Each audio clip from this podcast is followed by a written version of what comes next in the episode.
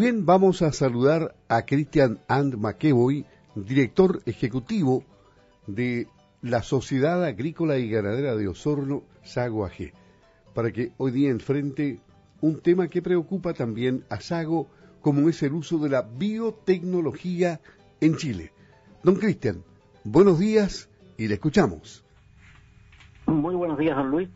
Efectivamente, la biotecnología es un tema que se habla mucho, de que tiene distintas vertientes, pero en la cual no hay mucha claridad y eh, parte de la biotecnología en Chile está prohibida, por decirlo así, para el uso de los agricultores.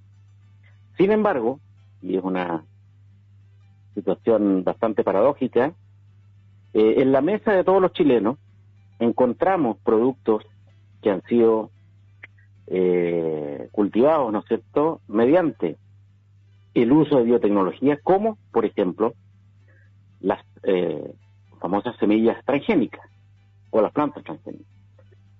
Y nosotros como SAGO eh, hemos estado ya de un tiempo a esta parte incentivando, ¿no es cierto?, que se empiece a conversar esto, que se empiece a destrabar. Lo hemos conversado con el ministro de Agricultura, lo hemos conversado también en alguna conversación informal con eh, los distintos seremis de agricultura que, han pasado, con, con la seremia actual también lo hemos conversado, de cómo, ya que Chile está pasando por un proceso, digamos, de adaptación al cambio climático, y vemos cómo situaciones de mayor sequía eh, estamos enfrentando la zona sur comparativamente con 20 o 30 años atrás.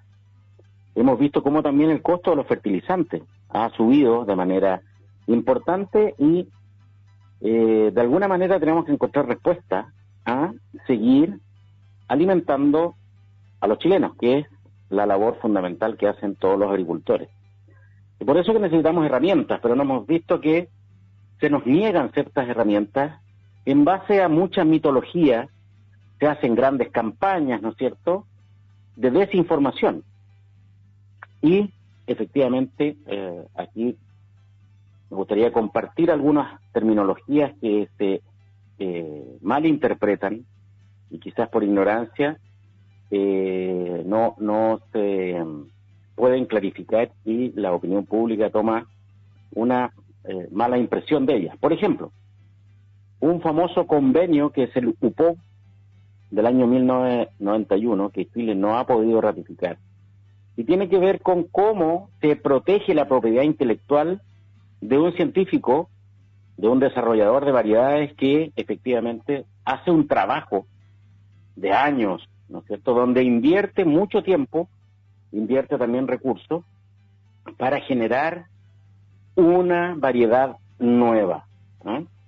Bueno, en Chile como no tenemos ratificado el tratado, eh, este convenio, el UPOP 91, estos investigadores, bueno, no se sienten tan interesados en generar nuevas variedades.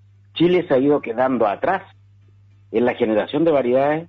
Cuando uno retrocede 25, 30 años atrás, en Chile había generación potente de variedades, hoy día no está porque básicamente, pero no solamente por este tema, sino que eh, de manera importante, sí, el UPOP 91 no se protege ese trabajo.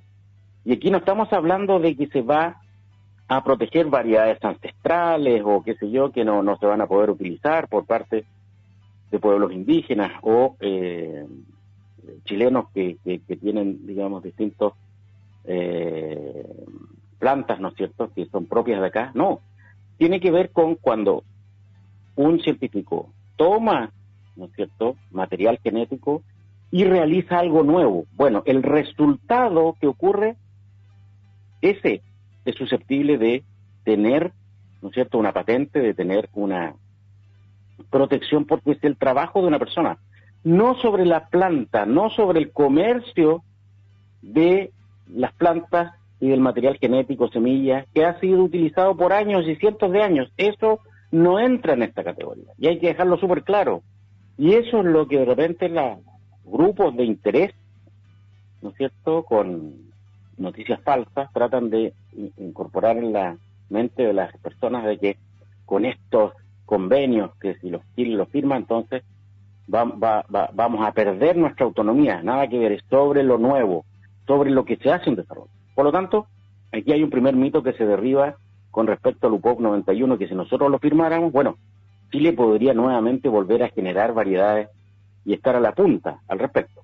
Otro tiene que ver con los transgénicos o llamados organismos genéticamente modificados, en los cuales uno, a través de un trabajo científico, puede tomar genes de otras plantas o de otros organismos, ¿no es cierto?, insertarlos para, por ejemplo, darle mayor resistencia a una variedad a la sequía y no tener que, por ejemplo, desviar donde no hay agua fundamentalmente destinada para el consumo humano, para el riego, disminuir el riego, gracias a la utilización de esta tecnología que hoy día no está disponible en Chile. Por lo tanto, podríamos ahorrar agua, podríamos ahorrar fertilizantes que hoy día están caros, ¿no es cierto?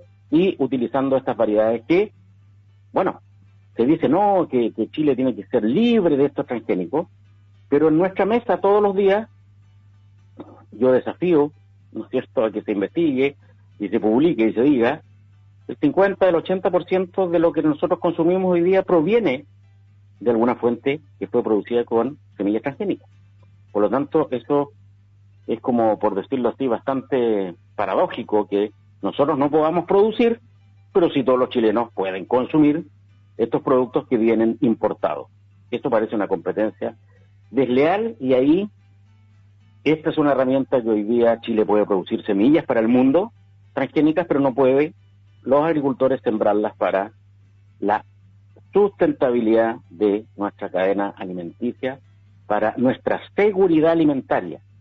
Y este es un tema importante que yo creo que el Ministerio de Agricultura no puede cerrar la puerta al diálogo. Nosotros tenemos que dialogar este tema y lograr algún entendimiento para poder avanzar y poder eh, sortear este tema del cambio climático, adaptarnos bien y poder seguir produciendo el alimento para todos los chilenos y, por qué no, para el mundo también. Edición génica es una tecnología que también se, ha estado usando, eh, todavía es algo no tan conocido, pero también tiene la posibilidad de modificar genéticamente, ya no incorporando genes externos, sino que modificando de alguna manera, editando los genes de la propia planta, para poder tener un beneficio en ahorro de, agua, en ahorro de fertilizantes, por ejemplo, también la resistencia a ciertas enfermedades para no tener que usar tanto agroquímico.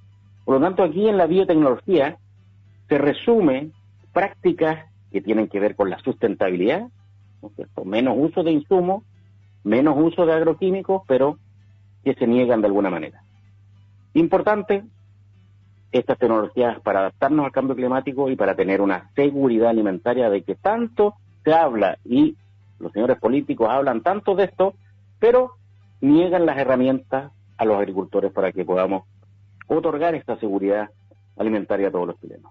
El director ejecutivo de Vigo Chile, que es un investigador en esta materia, varias veces ha dicho a través de Campo al Día que hay una ley cuyo reglamento han pasado los años y este reglamento no se hace, no, no se pone a la disponibilidad del sistema para que esta ley funcione. O sea, aquí ha habido una negligencia inexcusable, ¿no? Absolutamente, nosotros hacemos un llamado a avanzar en este tema, ¿ah? ya que la seguridad alimentaria es un eje estratégico, se nos ha dicho, en este actual gobierno. Bueno, seamos consecuentes y aprobemos lo que está pendiente para que los agricultores siempre disponibles a trabajar por Chile, nosotros podamos utilizar estas herramientas que son el equivalente al arado de nuestros ancestros. hoy día estas nuevas herramientas y que hoy día se le niegan a todos los agricultores chilenos. Le agradecemos a Cristian Ant, director ejecutivo de la Sociedad Agrícola y Ganadera de Osorno, Sago AG, el estar en campo al día de Radio Sago hablando de estos interesantes temas. Una buena semana, don Cristian. Buenos días. Tengo un par de cositas todavía. ¿Le quedaba todavía? Vamos. No, no, lo saco del aire todavía. sí, pero para ir algunos recuerdos de fin de año. Recordar que el 29 de diciembre entra en vigencia eh, una nueva mm, normativa de trazabilidad que tiene que ver con que todos los días hoy día que sean transportados por formulario movimiento animal, destino feria, destino a planta faenadora, van a tener que estar inscritos en el CIPEC. ¿ah? Por lo tanto, los agricultores a ponerse al día con la información que tienen en el CIPEC, a eh, informarse de esta situación, porque ya no va a bastar solamente que los animales vayan identificados con el DIO en el camión y en el formulario, sino que además tienen que estar inscritos en la base de datos del CIPEC si no van a ser rechazados. Y efectivamente todos los animales deben ir al menos con el DIO botón. ¿eh? Si llevan solamente la paleta, también van a ser rechazados. Así que revisar previamente hacer un traslado que los animales tengan el DIO botón eh, instalado y eh, debidamente incorporado en la base de datos del CIPEC tema de avigiato se ha estado trabajando bastante, ¿no es cierto? Con las autoridades hay planes en curso, digamos, se ha reforzado bastante el tema del avigiato. A el público que nos escucha en este minuto, que no comprar carne en lugares que no sean los habilitados, porque podría ser carne proveniente de avigiato, proveniente de faenamiento clandestino, cometiendo usted un delito y también poniendo en riesgo la salud de su familia. El tema de aguas una noticia importante que ya dimos la semana pasada, pero que el plazo se cumple hoy día, en calle Amtower, 1373, primer piso, hoy día a las 11 de la mañana, se lleva a efecto un remate de derechos de agua que no han pagado patente por no uso. ¿eh? Así que este es el plazo fatal eh, para, para hoy día a las 11 de la mañana. Esto se va a remate para la gente que pudiera tener alguna cosa de último minuto a ver esto. Temas de mercado, muy rápido, ¿no es cierto? Fertilizante que siempre llevamos eh, esta, esta estadística, alrededor de los 500 dólares está día la tonelada internacional. Y los fosfatos han tendido estas últimas semanas, digamos, también a ir a la baja. ¿eh? Por lo tanto, hay buenas noticias de que los fertilizantes están empezando a ceder sus precios ya estamos un 30, un, en, la urea un, 50% de lo que llegó, en el fosfato más o menos un 30% más bajo de lo, del pic que llegaron. Leche no hemos tenido remates esta última semana, por lo tanto sigue igual que lo que dijimos la vez anterior. En carne la situación es más o menos similar, con China eh, cerrado todavía bastante y por lo tanto eso tiene el mercado del Mercosur y las exportaciones un poquito a la baja, lo que ha repercutido en nuestro precio internacional, pero en índices importantes también que tienen que ver con nuestros costos, ¿no es cierto? El dólar, ¿no es cierto?, ha mostrado una baja importante desde el pic que llegó por ahí por los 1.050, 1.060 pesos eh, y se nos escapaba, digamos, la, la, divisa, hoy día 200 pesos menos, en 860. Y algo muy importante, el precio del petróleo hoy día se está cotizando cerca de los 70 dólares el barril, cuando llegó a 120, por lo tanto hemos bajado 50 pesos, digamos, y esto ha presionado al alza todos los precios y todos los insumos, flete y demás, cosa que debería ahora mostrar, ¿no es cierto?, una baja importante porque ha perdido prácticamente el 50% de su valor del PIC. Por lo tanto, por un lado, eh, nuestra producción que va a la exportación baja un poquito su precio, pero de manera importante deberían empezar a bajar los insumos, que ha sido todo un tema que ha afectado mucho a la producción este año. Por lo tanto, se ve y se prevé que por lo menos eso vaya con una tendencia a la baja más o menos importante. Eso, don Luis, ahí está el informe completo. Muy bien, muchas gracias. Buenos días. Cristian Admakeui, director ejecutivo de la Sociedad Agrícola y Ganadera de Osorno, Saguaje, en Campo al Día.